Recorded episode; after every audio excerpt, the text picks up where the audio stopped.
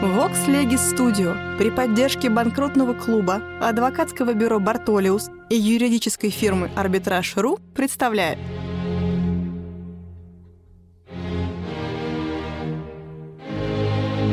Габриэль Феликсович Шершеневич. Конкурсный процесс. Общие понятия о несостоятельности. Параграф 191 Разделение несостоятельности на торговую и неторговую. Читает Андрей Геннадьевич Смирных. Часть первая. Иностранные законодательства. Несомненно, что конкурсный процесс развился первоначально в средние века в области торговых отношений. Несомненно также, что несостоятельность приобретает наибольший интерес и значение в торговом обороте ввиду обычной сложности и многочисленности юридических отношений в этом кругу. Несомненно, наконец, что торговый оборот дает наибольший материал для конкурсного процесса, вследствие того, что здесь гораздо легче и чаще возникает расстройство дел, которые служат основанием несостоятельности. Но может ли это обстоятельство создать ограничение применения конкурсного процесса кругом торговых отношений или раздвоение его, смотря по тому, в области каких отношений возникла несостоятельность? Некоторые законодательства остались на почве средневековой, допуская конкурсный процесс только в области торговой. К этой группе, как мы видели, относятся Франция, Бельгия и Италия. Уступая требованиям новых экономических условий, установивших сложные отношения между хозяйствами, не принадлежащими к торговому кругу, другие законодательства ввели рядом с торговым конкурсным производством и неторговый конкурс. Сюда относятся Австрия, Венгрия, Испания. Наконец, третья группа законодательств отрешилась от этого дуализма и установила одно конкурсное производство без разделения его на торговое и неторговое. Это законодательство Германии, Голландии и Англии, примеру которых следуют и некоторые меньшие государства. Решение, принятое последними странами, должно быть признано наиболее правильным. Нельзя ограничить действие конкурсного права областью только торговых отношений и лишить всю остальную область тех преимуществ, которые предоставляет конкурсное производство каждому обладателю права. Притом вне торгового оборота остаются нередко такие отрасли экономической деятельности, которые по сложности своих отношений не уступают любому торговому предприятию, как, например, по французскому законодательству разработка рудников и каменно-угольные копи. Наиболее неправильной является та точка зрения, которая считает совершенно излишним для области гражданских отношений введение конкурсного производства и признает достаточным пользование общим исполнительным порядком. Как будто у лиц, не занимающихся торговлей, не бывает также многочисленных кредиторов, отдаленных от места жительства должника, которым грозят все опасности общего исполнительного процесса, вызвавшие необходимость особого конкурсного порядка удовлетворения требований. Во Франции, законодательство которой придерживается именно этой точки зрения, во многих местах силой обычая установился порядок, аналогичный конкурсному производству, который применяется судами к неторговой несостоятельности. Другие законодательства, не лишая неторговой несостоятельность конкурсного производства, устанавливают двойной порядок, смотря по роду несостоятельности. Неудобство ограничения действия конкурсного права пределами торгового оборота уже создано французской юриспруденцией. Об этом пишет Матлюк. Для нас совершенно ясно, что нет никакого разумного основания сохранять во французском законодательстве то различие, которое мы видим по отношению к несостоятельности между купцами и некупцами. Леон Каен и Рено пишут, все выставляемые основания недостаточны для оправдания того, что конкурсное производство или иное подобное ему не применяется к некупцам. Отсутствие действительной защиты для кредиторов не купца составляет важный пробел в нашем законодательстве. Талер считает, как не смела кажется мысль полного слияния, осуществленная в Германии и в Англии, я думаю, что самое лучшее было бы последовать и нам этому примеру. Часть вторая. Различия по состоянию имущества. Какое же основание, не говоря уже для ограничения конкурсного производства областью торговых отношений, но и для установления двойного порядка? В чем главным образом заключается различие между торговым конкурсным процессом и неторговым? Прежде всего, по отношению к неторговому конкурсному производству основанием несостоятельности признается недостаточность имущества, а не прекращение платежей. Утверждают, что точность в исполнении обязательств имеет преимущественное значение в торговом быту, а потому только здесь прекращение платежей может быть допущено как основание к открытию конкурсного производства. У нас защитником двойного конкурсного производства является Туткевич. Французские юристы Гаро и Талер, особенно настаивающие на этом обстоятельстве, предлагают со своей стороны способы примирения. Первый из них предполагает, сохранив для торгового конкурса момент прекращения платежей, для неторгового конкурса установить момент неоплатности, insolvabilité, допуская в то же время внешние признаки ее. Горо упускает из виду, что если для открытия конкурсного производства не нужно будет удостоверяться в действительно недостаточности имущества, а можно руководиться внешними признаками ее, то мы от недостаточности перейдем к неспособности. С другой стороны, прекращение платежей, по справедливому взгляду германского права, является только одним из внешних выражений неспособности, наиболее встречающимся в торговом обороте. Талер, восставая против произвольности такого признака, как прекращение платежей, устанавливает ряд признаков, которые могли бы быть пригодны как для торгового конкурса, так и неторгового. Допустим ли мы прекращение платежей как признак неспособности или исключим его, во всяком случае присутствие его не представляет достаточного основания для раздвоения конкурсного производства.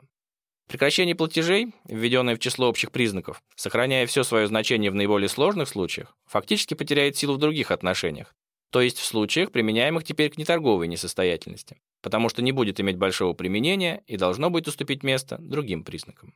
Кроме этого существенного пункта, в остальном торговый конкурс мало чем отличается от общего или неторгового. В этом случае мы имеем в виду законодательство Австрии, Венгрии и наш проект устава о несостоятельности. Так, например, в новейшем уставе, придерживающемся системы двойного конкурса венгерском, Постановление торгового конкурсного производства сводится, если не считать постановление о торговых товариществах, единственно к порядку предоставления баланса при открытии производства по просьбе самого должника. Параграфы 244, 245, 255, 266 и к торговым книгам. Параграф 254. Неужели из-за этих нескольких постановлений следовало нарушать общую гармонию закона и вводить в практике излишние затруднения при различии одного вида несостоятельности от другого? Часть третья. Идея обособления торгового права. Очевидно, стремление к обособлению торгового конкурса вытекает из более общей идеи обособления торгового права от гражданского, торговой юрисдикции от гражданской. Подобные мысли, имеющие оправдание в исторических традициях, не выдерживают критики с точки зрения современной законодательной политики. С усложнением бытовых форм увеличивается число норм, регулирующих новые отношения, Вместе с тем на законодателя возлагается обязанность обобщения правовых положений и подведения их к единству. Всякие уклонения, отступления, исключения из общих норм должны быть допущены только по представлении основательных доводов. При близкой связи конкурсного процесса с гражданским судопроизводством не может остаться без внимания то обстоятельство, что торговая юрисдикция с каждым днем теряет все более почву под ногами. Одним из наиболее трудных вопросов как в теории, так и на практике представляется установление торгового характера юридических действий. Иностранные законодательства имеют все преимущества в этом отношении перед русским, потому что более или менее подробное перечисление торговых действий содержится в торговых уложениях. Несмотря на то, практика изобилует случаями недоразумений, которые в деле несостоятельности менее всего допустимы, потому что они задерживают момент открытия конкурсного производства. Помимо трудностей, соединенных с необходимостью отличия торговых действий от общегражданских, существование особого торгового конкурса порождает немало других вопросов. Так возникает сомнение, Нужно ли для наличности торгового конкурса, чтобы торговый характер носили все долги, или только предъявленные для возбуждения дела? Могут ли долги гражданского характера быть предъявлены в торговый конкурс, или он ограничивается кругом торговых требований? Необходимо ли, чтобы должник в момент обнаружения платежной неспособности производил торговлю, или требуется только наличность долгов, возникших по прежней торговле? Все эти вопросы, поднимающиеся при самом возбуждении конкурсного производства, представляют собой, несомненно, крупное неудобство. Одно из важных достоинств конкурса – это открыть его немедленно по обнаружению неспособности должника платить долги для устранения всяких действий, возможных со стороны несостоятельного в ущерб его кредиторам. Неудобство подобного порядка обнаружится еще яснее, если мы представим себе, что в тех странах, где сохранились коммерческие суды, как во Франции или Бельгии, дела о торговой несостоятельности подлежат ведению этих специальных судов, тогда как дела по неторговой несостоятельности находятся в ведомстве общих судов возникающие по этому случаю пререкания подсудности, представляют богатую почву для недобросовестности несостоятельных должников. Все такие недоразумения и сомнения порождаются исключительно существованием двойного конкурсного производства и совершенно устраняются там, где, как в Германии, существует один общий порядок. Легко заключить отсюда, на чьей стороне преимущество. Часть четвертая. Русское законодательство. Россия принадлежит к числу тех стран, которые признают двоякую несостоятельность – торговую и неторговую. Устав судопроизводства торгового, статья 386 и примечание к ней. Устав гражданского судопроизводства, статья 1400, приложение 3, статья 20. Торговая несостоятельность отличается от неторговой в трех отношениях. Существо торговой несостоятельности обусловливается платежной неспособностью, тогда как в основании неторговой несостоятельности лежит неоплатность. Во-вторых, Там, где имеются коммерческие суды, торговая несостоятельность подсудна им, а не окружным судам. Однако, подсудность торговой несостоятельности не совпадает с торговой подсудностью. Так, например, театральные антрепризы или издательства, как торговые сделки, подсудны коммерческому суду в исковых делах. Но несостоятельность, возникшая по такой торговле, не будет торговой. В-третьих, торговая несостоятельность соединена с рядом норм формального и материального характера, не применяемых к неторговой несостоятельности. По нашему закону, торговой несостоятельностью признается, когда кто-либо по торговле, присвоенной лицам, взявшим купеческие или промысловые свидетельства, придет в такое дел положение, из этого определения, даваемого законом, раскрывается ряд признаков, которым должна удовлетворять несостоятельность, чтобы быть признанной торговой. Торговая несостоятельность предполагает торговый промысел или, как выражается закон, торговлю. Торговля есть совершение торговых сделок в виде промысла от своего имени, и лицо, осуществляющее такой промысел, называется купцом в смысле торгового права. Какие сделки, совершаемые в виде промысла, могут составить торговлю, это вопрос системы торговых сделок. Здесь следует обратить внимание на то, что только торговый промысел, а не торговые сделки могут привести к торговой несостоятельности. Если кто-либо вздумал для поправления своих дел или для наживы совершить крупную операцию по закупке и перепродаже, например, хлеба, и на этой сделке сорвался, несостоятельность его не будет торговой. Однако нельзя согласиться с нашей практикой, что единичный случай исполнения подряда не может повести к признанию несостоятельности отсюда происшедшей торговой. Теоретически это верно, но не соответствует положительному законодательству, с точки зрения которого каждый подряд и каждая поставка считаются отдельным предприятием. Том 5 Устав о прямых налогах, статья 415. Если законодатель требует для торговой несостоятельности торгового промысла, то, очевидно, он стоит на профессиональной, а не сословной почве. Несостоятельным по торговле может оказаться не только купец, то есть лицо, взявшее гильдейское свидетельство, но кто-либо, занимавшийся торговым промыслом, например, дворянин. А с другой стороны, одна принадлежность к купеческому сословию не создает сама по себе торговой несостоятельности, если человек этот не производил торговли. Несущественно, что к моменту возбуждения дела о несостоятельности должник в купечестве более не состоит и торговли уже не производит, если неспособность платить долги возникла по обязательствам, заключенным во время производства торгового промысла. Наоборот, если представленный в основании ходатайства об открытии несостоятельности должника вексель, выданным до начала торговли и не в виду предполагаемой торговли, то несостоятельность не может быть признана торговой, хотя бы расстройство дела произошло вследствие операций, связанных с торговлей. Не всякий промысел, построенный на торговой сделке, способен привести к торговой несостоятельности, так как закон имеет в виду лишь торговлю, присвоенную лицам, взявшим промысловые свидетельства. Отсюда обнаруживается, что понятие торговой несостоятельности определяется не вполне по тем признакам, по которым определяется подсудность коммерческим судам исковых дел. Во многих случаях она представляется значительно уже подсудности по спорам и искам, вследствие чего иск по данной сделке, являющийся торговой, может быть подведомственным коммерческому суду тогда как дело об открытии несостоятельности, имеющее своим основанием ту же сделку, может оказаться всему суду неподсудным, коль скоро данное торговое действие не принадлежит к числу таких, кои сопряжены со взятием купеческих или промысловых свидетельств. Поэтому не признается торговая несостоятельность, вытекающая из театральной антрепризы, несостоятельность редактора-издателя повременного журнала. Закон ставит условием торговой несостоятельности, чтобы торговля принадлежала к разряду торговых промыслов, обложенных налогом в форме купеческого или промыслового свидетельства. По данной торговле должно быть взято свидетельство, но взято ли оно в действительности, это уже безразлично для признания торговой несостоятельности. Для торговой несостоятельности недостаточно производства торгового промысла, облагаемого промысловыми свидетельствами.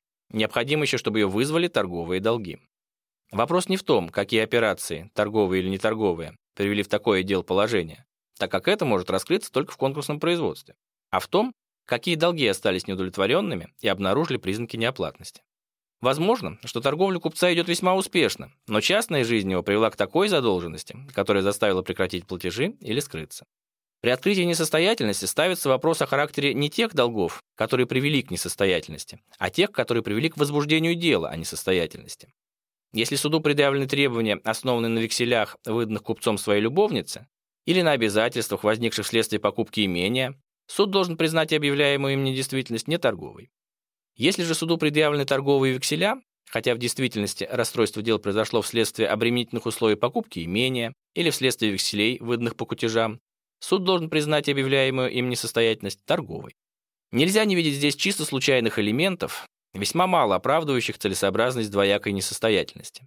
Результатом объявления торговой несостоятельности будет то, что частные кредиторы купца присоединятся к торговым, и будут участвовать в торговом конкурсном производстве, а в случае объявления неторговой несостоятельности кредиторы торгового предприятия должны будут присоединиться к неторговым и участвовать в неторговом конкурсном производстве. Возможно, что одновременно будут предъявлены суду требования торговые и неторговые. Как быть в случае такой смешанности кредиторов при возбуждении дела несостоятельности? Санкт-Петербургский коммерческий суд определил прекратить производство за неподсудностью возникшее дело об открытии торговой несостоятельности общества Сестрорецкой железной дороги. Основанием к тому служили неподсудность коммерческим судам исков к железным дорогам и необлагаемость железнодорожного транспорта промысловыми свидетельствами. Однако Сенат признал подсудность данного дела коммерческому суду, потому что деятельность общества Сестрорецкой железной дороги сводится вовсе не к одной лишь эксплуатации железнодорожного сообщения, а тесно неразрывно связана с содержанием курорта, гостиницы и ресторана, то есть таких учреждений, на правосодержание которых обязательно по закону выбирать промысловые свидетельства. При такой двойственности в деятельности железной дороги, почему же Сенат признал торговую ее несостоятельность? Коль скоро несостоятельность вытекает из деятельности, безусловно, торговли свойственной, хотя бы не в полном ее объеме, то есть не по всем деловым операциям общества, по значительной их части, то такая несостоятельность должна быть признана по закону торговой. Но такого закона, на который ссылается Сенат, не существует вовсе. Допущение по делам одного и того же лица, физического или юридического безразлично, одновременно двух конкурсов, и при том в ведении судов разного устройства, вовсе не предусмотрено законом и могло бы повести к большим осложнениям. Совершенно верно, что двух конкурсов по нашему закону не может быть. Но Сенат обошел вопрос, какие именно долги послужили к возбуждению дела о несостоятельности. А если одновременно были предъявлены долги того и другого рода, то почему перевес должен быть на стороне торговых? Тем более, что при объявлении несостоятельности железнодорожного общества трудно представить себе второстепенность для данного должника железнодорожной эксплуатации. Признание судом торговой несостоятельности предполагает доказывание торгового свойства долгов, оставшихся недовлетворенными. На ком лежит обязанность такого доказывания? Обязанность доказать, что несостоятельность возникла именно по торговле, сопряженной со взятием торговых или промысловых свидетельств, лежит на кредиторе, утверждающем это обстоятельство и домогающемся признания дела несостоятельности подсудным коммерческому суду. Положение совершенно верное в своем выводе, но неправильное в своем мотиве, потому что Сенат полагает, что нельзя требовать от должника, чтобы он доказал неторговый характер своей несостоятельности, так как это было бы равносильно требованию доказывания отрицательного факта. Это неверно. В данном случае мы имеем дело не с отрицательным фактом, а вполне положительным, потому что характерные черты гражданской несостоятельности также положительны, как и торговой. Поэтому следует признать, что если кредиторы настаивают на признании торговой несостоятельности, то они должны представить факты, способные убедить суд в торговом характере несостоятельности. Если должник настаивает на признании гражданской несостоятельности, то он должен представить доводы в пользу гражданского характера своей несостоятельности. Во всяком случае, отвод о неподсудности дела по характеру несостоятельности должен быть заявлен, не вступая в объяснение по существу дела, до постановления судом определения об открытии несостоятельности.